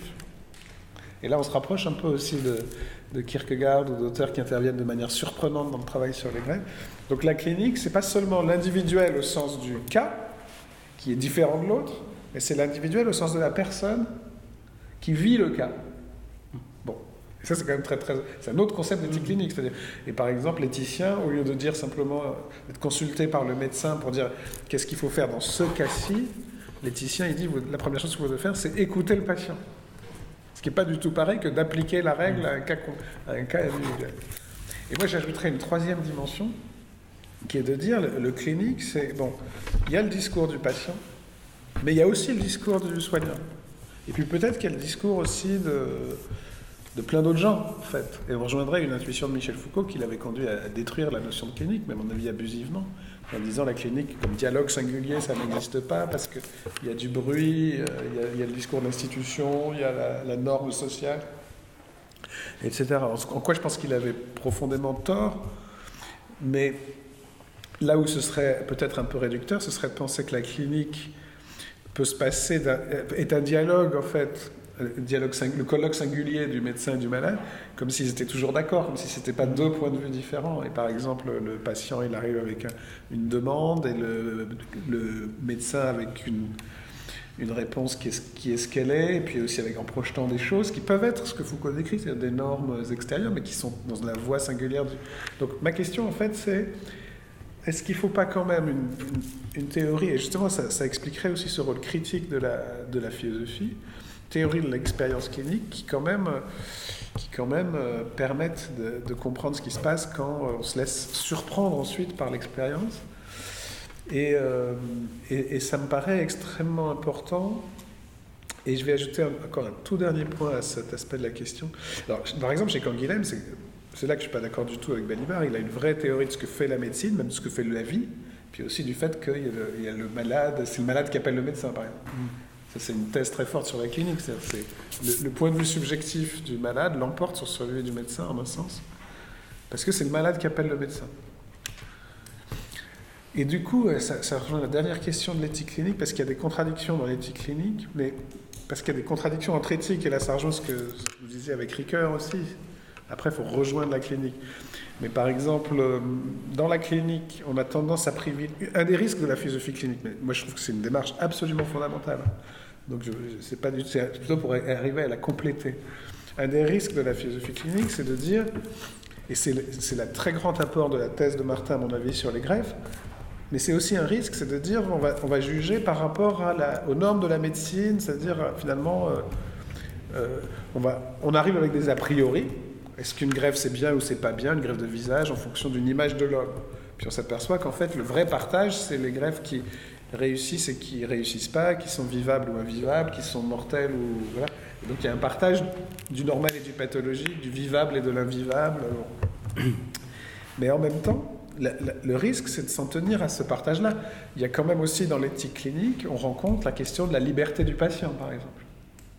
Comment est-ce que l'éthique clinique et la philosophie clinique prend en compte aussi l'expérience du refus de soins comme étant euh, est-ce qu'elle fait partie de la clinique ou est-ce que c'est la morale là a dit non c'est le droit du patient à disposer de son corps etc donc dans la clinique interviennent aussi l'éthique euh, les droits de l'homme, la, la, liberté, l'égalité, etc. C'est-à-dire il y a les critères médicaux. Je pense qu'une philosophie clinique complète, elle doit tenir compte de tous les points de vue, c'est-à-dire le, la maladie, d'abord, quand même, problème vital à résoudre peut-être, le, le, médecin qui arrive avec son savoir, son expérience, le patient qui arrive aussi avec son imaginaire et ses refus aussi, et il a le droit de dire... Voilà, donc ça peut être aussi un conflit, la clinique. Et, je me disais, en écoutant l'exposé, il faut se défaire des a priori, il faut se mettre à l'écoute de la clinique, mais la clinique, ça peut être aussi. C'est pas un chaos, comme pensait Foucault, c'est pas... C'est pas du bruit avec derrière en fait la réalité euh, historique des savoirs pouvoirs, etc c'est vraiment un dialogue, mais c'est un dialogue qui peut être un peu compliqué, un peu tendu, avec un peu de conflit, etc. Et on le voit bien même dans l'histoire des greffes. Il y a, l'expérience médicale qui apprend que c'est le rejet la, vraie question. Puis après, il y a l'expérience aussi euh, euh, sociale, politique, et puis les refus des patients, etc. Donc voilà, comment est-ce qu'on intègre tout ça au paysage de la philosophie clinique, qui me semble être un programme très important pour l'éthique euh, et pour la philosophie et pour la médecine aujourd'hui? Euh, ben en fait, je pense que j'ai pas assez insisté sur l'idée qu'effectivement la, la, clinique est, mais c'est peut-être aussi une pente c'est que j'ai. critique hein, de mon point de vue, c'est un Non, non, bien sûr, mais du coup, pour moi, la, clinique est effectivement pas une voix qui est censée parler d'une seule voix. Hmm. Et il y a effectivement ces tensions. Euh, qu'il faut prendre en compte, qu'il faut, enfin, en fait, aussi qu'il faut être capable de déceler, qu'il faut, dont il faut qu'elle soit pas dissimulée, notamment par le discours médical. Mais c'est, enfin, moi, mon expérience, c'est aussi que j'ai travaillé avec des médecins et du coup, les patients auxquels j'accédais, c'était à travers leur filtre. Hmm. Euh, les témoignages, ils sont écrits, ils sont aussi en partie formatés. Enfin, c'est très compliqué. Euh, du coup, mon, mon idée, c'est pas que la clinique c'est un lieu de vérité. C'est pas le lieu d'une vérité ultime qui tranche. Euh, c'est encore un. En fait, c'est aussi constamment critique, dire il faut aller vers la clinique. Il n'y a pas de vérité sans critique. voilà, c'est ça. Il faut, il faut aussi, euh, enfin, constamment complexifier, élargir le spectre, entendre plus de voix. Euh, et, et, même, j'ajouterais dans l'idée, enfin, que une des conceptions de la clinique, ça peut être de dire que c'est le subjectif, c'est-à-dire comment aussi un patient vit son expérience. Ce qui peut être introduit par là, que j'ai un peu essayé de faire, c'est aussi la littérature, dans, dans, toute la manière dont elle peut décrire. Euh, bah, je pense au texte très beau de Blaise Sandrard sur, euh, sur sa main coupée, par exemple, euh, qui, moi, m'ont servi pour essayer d'appréhender et de me faire une image, en quelque sorte, de ce que c'est qu'être vivre un traumatisme aussi important que l'amputation. Donc je, serais tout à fait d'accord pour dire qu'il faut complexifier, voir des tensions, ne pas penser qu'un discours apporte directement la vérité par rapport à un autre. Hmm. Euh, ensuite, à travers tout ça, euh, ça serait sûrement important qu'il y ait une mise en ordre qui s'opère, comme vous disiez, enfin, une, euh, une lecture, une, des éléments d'analyse qui permettent d'avoir des grandes lignes sur comment on lit une situation clinique.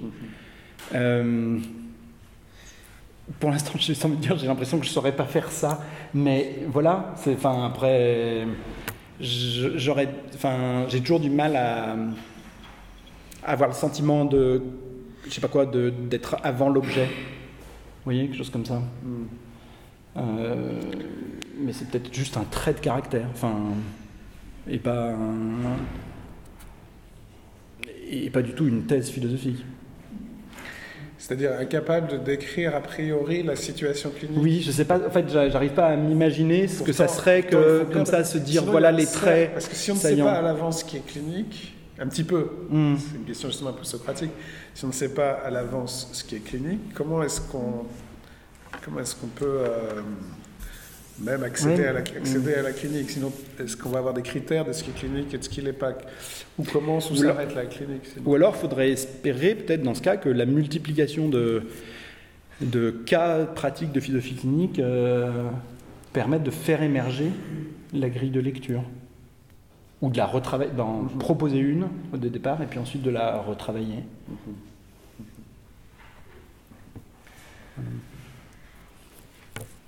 Euh, mais par exemple, si on prend la question de la grève, juste je continue, mais par exemple, euh, je pense que ce qui est fascinant là, c'est qu'il y a plusieurs sens du.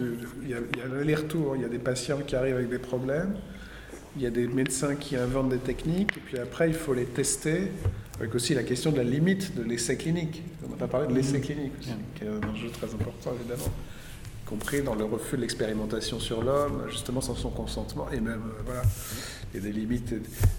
Il y a aussi une construction de l'éthique clinique par euh, les abus, de- ça c'est très comme il est bien aussi, hein, les abus du pouvoir clinique. Il y a des questions du pouvoir dans la clinique. Donc en fait, euh, il y a sûrement un moyen quand même de, de décrire un petit peu euh, les, quand même de se donner un petit peu un petit critère de, ce qui est de, la clinique permet de, de situer par exemple le- les moments cliniques dans une histoire de la médecine. Il y, a, il y a les patients qui arrivent avec une pathologie, après ça passe à la recherche, mettons, puis on revient vers la- le patient. Donc il y a quand même dans la rencontre du patient et du médecin, enfin au fond c'est là que ça se passe quand même, c'est dans la rencontre. Quand même. Oui, je- D'une subjectivité, Oui. d'une euh, technique.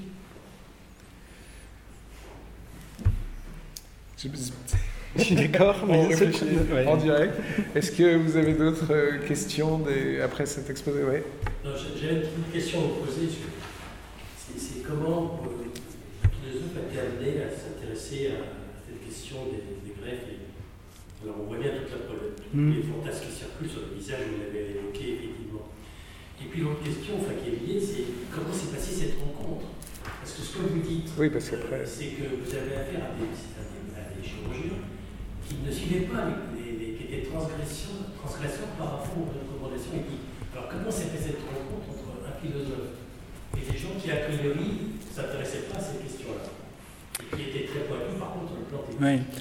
Euh, bah, en fait, euh, euh, Ça veut pas dire qu'ils Bon. n'avaient pas de cas de conscience. c'est des histoires personnelles, je sais pas bien.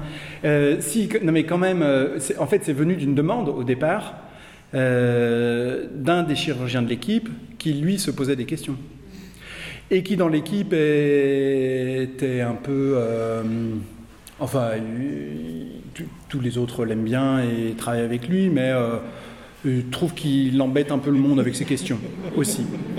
Euh, donc voilà, donc du coup il y avait des dialogues qui étaient pas faciles toujours. C'est jamais été hostile non plus évidemment, hein, mais enfin voilà, il y avait des membres de l'équipe pour qui c'était une demande, d'autres moins. Et euh, Il est venu chercher un philosophe comme spécifique. Enfin, il a... Oui. Ouais, c'est ça. mm. avec peut-être euh, des attentes et des images du philosophe euh, qui, auxquelles je ne pouvais pas coller non plus d'ailleurs, mais je crois que ce qui en ressort, c'est des collaborations dans lesquelles euh, on ne sait pas bien ce que chacun a gagné complètement, qu'on espère que l'un et l'autre euh, on y a gagné. Enfin, je crois que c'est le cas vraiment, mais il y a forcément des lacunes. euh, voilà, il y a forcément des, choses qu'on aurait voulu faire, mettre en place qu'on n'a pas pu. Et sinon, sur l'histoire de la transgression. Ils faisaient des grèves de rein, les premières grèves de rein. et La réflexion se faisait avec des psychanalystes. Oui, me beaucoup. souviens des lettres qui, qui, Mm. qui accompagnaient l'équipe de Autour de Miguel, des chirurgiens qui travaillaient avec lui. Et aujourd'hui, c'est avec des philosophes. C'est Il y, a, il y a encore des consultations de psychologie quand même. Il y a des consultations de psychologie, je pense, autour des grèves. Oui, bien sûr, mais- Avec ou pas des psychanalystes, ça dépend des fois. mais- Mais, mais même ça, c'est un peu ambigu parce que enfin, les fois où j'ai pu me promener dans des pavillons de, de médecine, de- d'hôpitaux, euh, on me demandait si j'étais le psychologue, beaucoup quand même. hein. C'est-à-dire que comme il y a une spécialité médicale qui est censée être un peu celle qui réfléchit et qui a l'aspect humain, en tout cas, là aussi, j'ai l'impression qu'il y a des fois une forme d'externalisation un peu. euh, euh, peut-être par précaution aussi de la part des somaticiens, en ont pas, en croyant qu'ils n'ont pas le moyen de creuser ça. Et, du coup, moi, j'étais un peu classé comme psychologue souvent quand on savait pas bien qui j'étais. Euh, du coup, il fallait à la fois un peu accepter l'étiquette parce qu'on va pas passer une heure à expliquer ce que c'est que la philo, euh, et puis un peu subvertir la chose aussi en même temps. euh, voilà. Et du coup, des, fois, je posais des questions bizarres parce qu'ils se demandaient pourquoi le psychologue voulait savoir comment les lymphocytes ça marchait précisément. Parce que voilà, enfin, et, et, certains se demandaient vraiment ce que je cherchais ici. Et puis alors en plus, j'expliquais que je savais pas tout à fait ce que je cherchais non plus. Enfin, donc, c'était. la nécessité de la formation à l'histoire. Ouais. Et ça, c'est Moi, je trouve. Parce que ouais. les aujourd'hui sont formatés sur un modèle. Très science dure. C'est ça. Euh, mais un modèle, en tout cas, qui est plus mm. scientifique. Alors qu'effectivement, euh, enfin, dans la, discipline de la psychiatrie, c'est la même chose.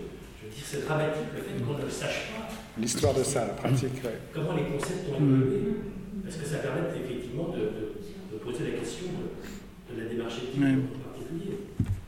Et puis quand elle est faite, c'est souvent une histoire un peu euh, antiquaire, enfin c'est une histoire des grands hommes. Euh, c'est euh, lui, c'est lui qui l'a trouvé en premier, puis lui, puis lui, comme s'il y avait vraiment une histoire de vérité en vérité uniquement. Et du coup, il y manque vraiment la perception d'erreur, de, de voix prometteuses ratées. enfin, voilà, c'est une histoire un peu légendaire, quand même, qui est encore faite et sur la question de la transgression, donc mm. ils ont le sentiment de transgresser, enfin ils, disent on va passer outre tel ou tel euh, avis, euh, qui n'est quand même pas encore la loi, il ne faut pas non plus mm. exagérer, hein, c'est des avis c'est comité d'éthique, c'est quand même consultatif, donc ça ne veut pas dire qu'ils ont transgressé la loi, même si peut-être il y a eu des cas de transgression de loi. Mais alors là, euh, c'est vrai que c'est une vraie question, c'est-à-dire c'est la question de de savoir si, si cette transgression est vécue comme un, un déchirement euh, avec, qui pose problème, et il faut à ce moment-là commencer à réfléchir vraiment à ce qui se passe, mm. ou bien si c'est une toute-puissance euh, du médecin, par exemple, qui, euh, qui dit maintenant, bah, de toute façon, voilà, c'est. Et du coup, j'ai bien aimé aussi le détour par la, la mort encéphalique, qui est aussi. C'était intéressant de prendre un autre exemple mm. que la greffe c'est-à-dire, enfin, qui est lié indirectement, mais qui est quand même un autre exemple. C'est-à-dire, là aussi, on a des a priori sur la mort. Et puis, la clinique nous apprend, euh, bon, mais là, avec des. nous apprend que la mort, c'est un peu plus compliqué que ce qu'on croit. Mais là aussi, il y a des questions d'usage, de transgression, de. Oui, mais alors. Euh, là, en plus, la, la, question en particulier dans les comités d'éthique sur les sur la grève de visage et sur les grèves de main. Elle est en plus compliquée du fait qu'il y a eu des, il y avait des enjeux de pouvoir aussi derrière, c'est-à-dire que euh, par exemple, raconte qu'il s'est retrouvé euh, au comité d'éthique face à un de ses anciens patrons, lui faisant bien comprendre qu'il était le petit jeune. Enfin, du coup, du coup rendant, compliqué de recevoir un avis comme vraiment éthique et comme euh, étant vraiment fait pour euh, le bien des patients et pas pour freiner sa carrière. Enfin, du coup, ça a été très compliqué. Et je, je crois que, enfin, je crois pouvoir dire que chez eux, il y a eu les deux sentiments dans cette transgression, à la fois de il faut foncer, tant pis pour eux, et aussi quand même, même si c'est pas beaucoup dit, ça c'est beaucoup ce qu'ils ont affiché, parce que du Bernard, il se présente comme un rugbyman, le fonceur et tout.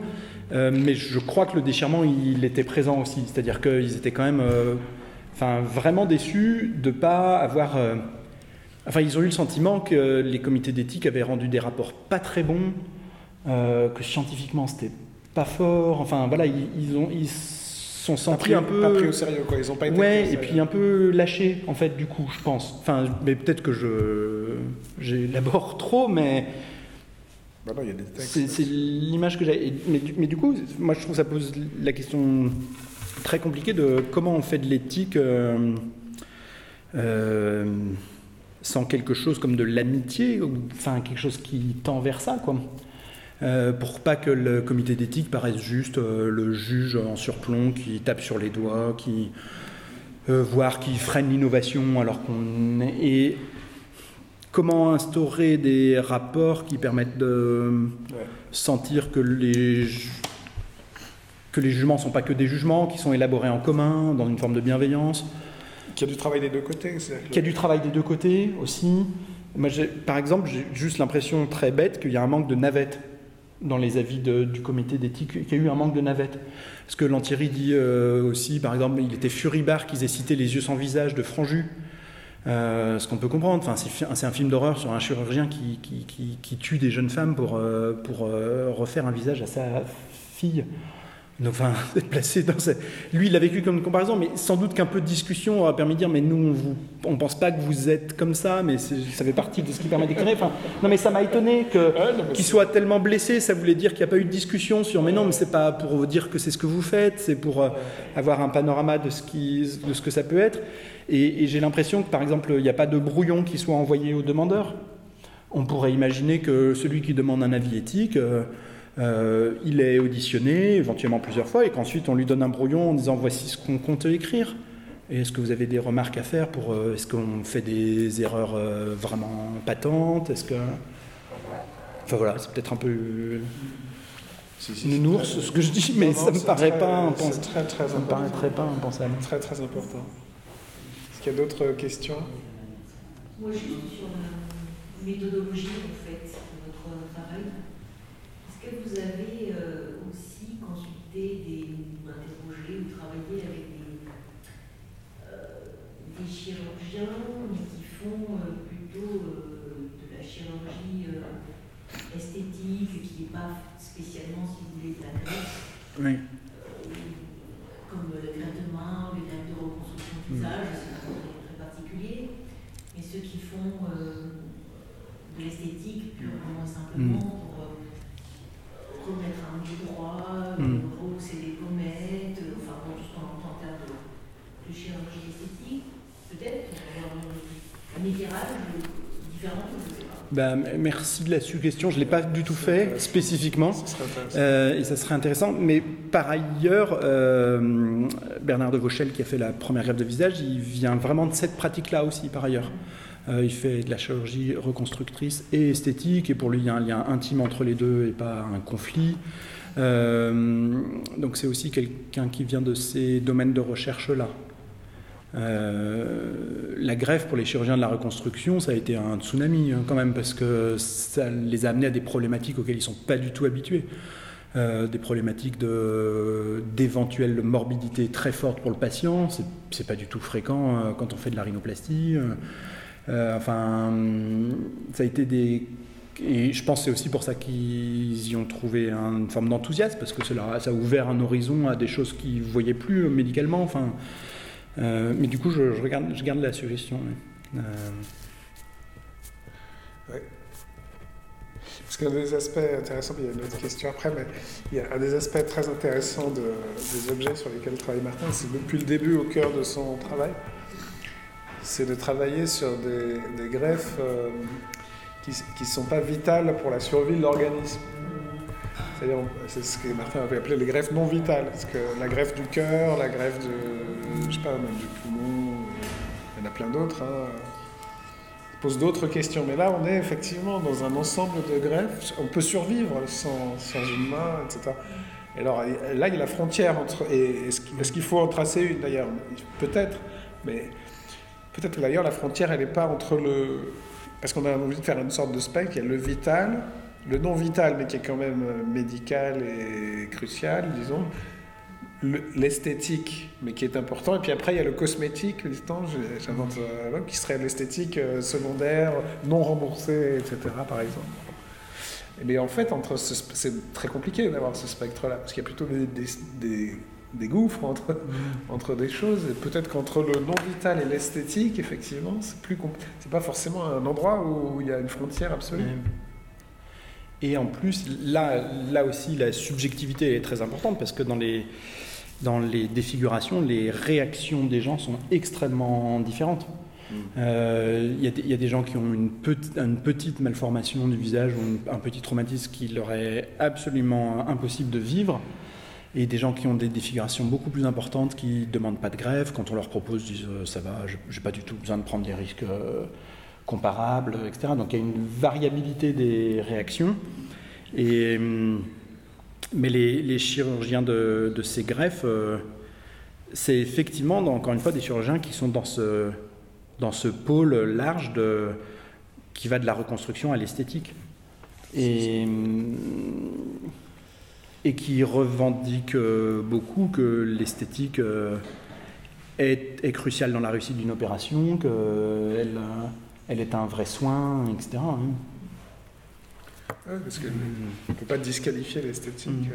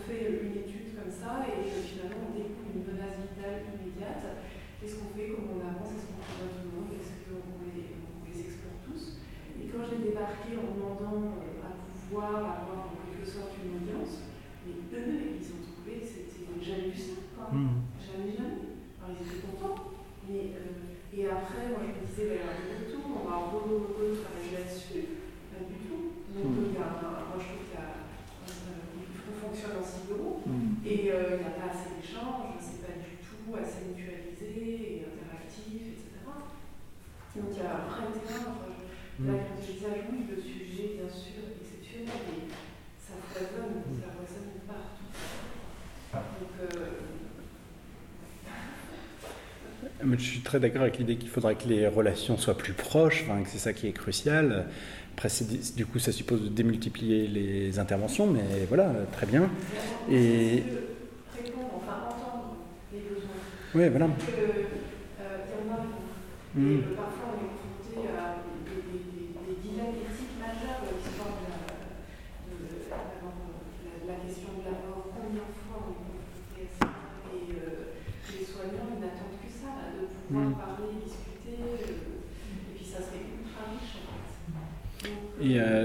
Et c'est sûr que les, sciences humaines qui travaillent sur la médecine ont une tendance à se focaliser sur les actes médicaux exceptionnels et à pas du tout aller regarder comment se passe une consultation euh, classique euh, où il y aurait certainement plein de choses à, faire. Et nous, on, se laisse, on est sans doute un peu naïf au départ, on se laisse guider par euh, par euh, ce qui nous nous paraît euh, saillant et qu'effectivement, euh, ce serait sans doute auprès des soignants qu'on devrait se demander, enfin, leur demander ce qui est, ce qui est saillant dans leur pratique. Quoi. Mmh.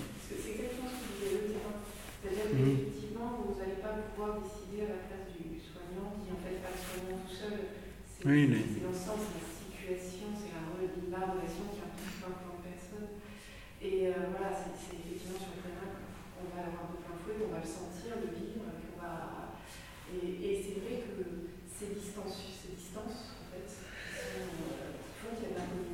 Et, voilà, ça. Mais il y a de quoi, la philosophie clinique, c'est mm. génial. Simplement, clinique, déjà, ça peut poser des questions sur la, le terme. Parce que, en tant que praticien, euh, somaticien, la clinique, c'est des signes objectifs. Ah mm. Alors même que je comprends tout à fait que vous disiez, euh, bah, non, c'est la subjectivité, mm. En fait, pour nous, la clinique, c'est un confort. Oui, bien sûr. Oui le tableau clinique, le tableau clinique. non, non, mais c'est un usage du. Bien sûr. Et du coup, c'est aussi le fait de pouvoir. Hmm. ah bah se doter d'un langage commun, c'est très très très compliqué. Hein. On doit passer par euh, plein d'incompréhensions, par, euh, mais même aussi entre disciplines des sciences humaines. Il y, a, il y a un chercheur qui a pour projet de faire un séminaire où juste on, il y aurait euh, des, des psychanalyses, des, des sociologues, des philosophes, et qu'on prenne juste le même terme, genre rejet. Mm. Qu'est-ce que ça veut dire rejet pour, un, pour, un, pour un psychiatre, pour un, pour un sociologue, pour un immunologue, et si on met aussi les sciences euh, dures. Hein. Et, ça, ça serait un exercice de traduction génial. Enfin, je trouve vraiment. Euh. Il faut bien voir que dans l'expression qu'emploie Martin, moi ça me frappe en vous écoutant, c'est justement pas philosophique de la clinique. C'est philosophie clinique. C'est-à-dire qu'il y, a, de la philosophie dans la clinique aussi, qui sort de la clinique depuis les différents points de vue. Fait. Et dans, dans ce que vous décrivez très bien, la clinique comme... Euh, la clinique est vivante, enfin, et avec ses, questions, ses problèmes, et je, trouve très... Évidemment, le cas des greffes est très exceptionnel, mais il a, il a ça de... Enfin, comme tous les cas exceptionnels, il est très documenté quand même. Enfin, du coup, l'histoire montre aussi, enfin, le cambouis dont parlait Martin, dire, on est obligé de mettre les mains dans, mm. dans, le cambouis justement de la clinique pour pas faire de la philosophie de la clinique après coup. Euh. Et philosophie médicale C'est un peu Non, mais moi, pour moi, c'est un peu différent. Mais... Oui philosophie médicale, pour moi, spontanément, ça renvoie au fait que les médecins ont fait de la philosophie aussi pendant longtemps euh, et ont des conceptions de l'organisme. Et du coup, philosophie médicale, je le réserverais pour la philosophie produite par des médecins, je dirais. Mais après, les, on peut aussi bien reprendre ça et puis on impose euh, le sens qu'on veut aux mots au bout d'un moment, euh, une à force de les, les utiliser dans un sens ou dans un autre. Mais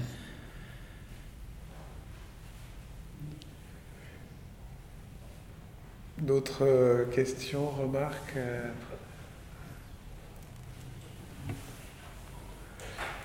Bon, bah merci infiniment à Martin. On continuera cette réflexion notamment sur ces expressions aussi.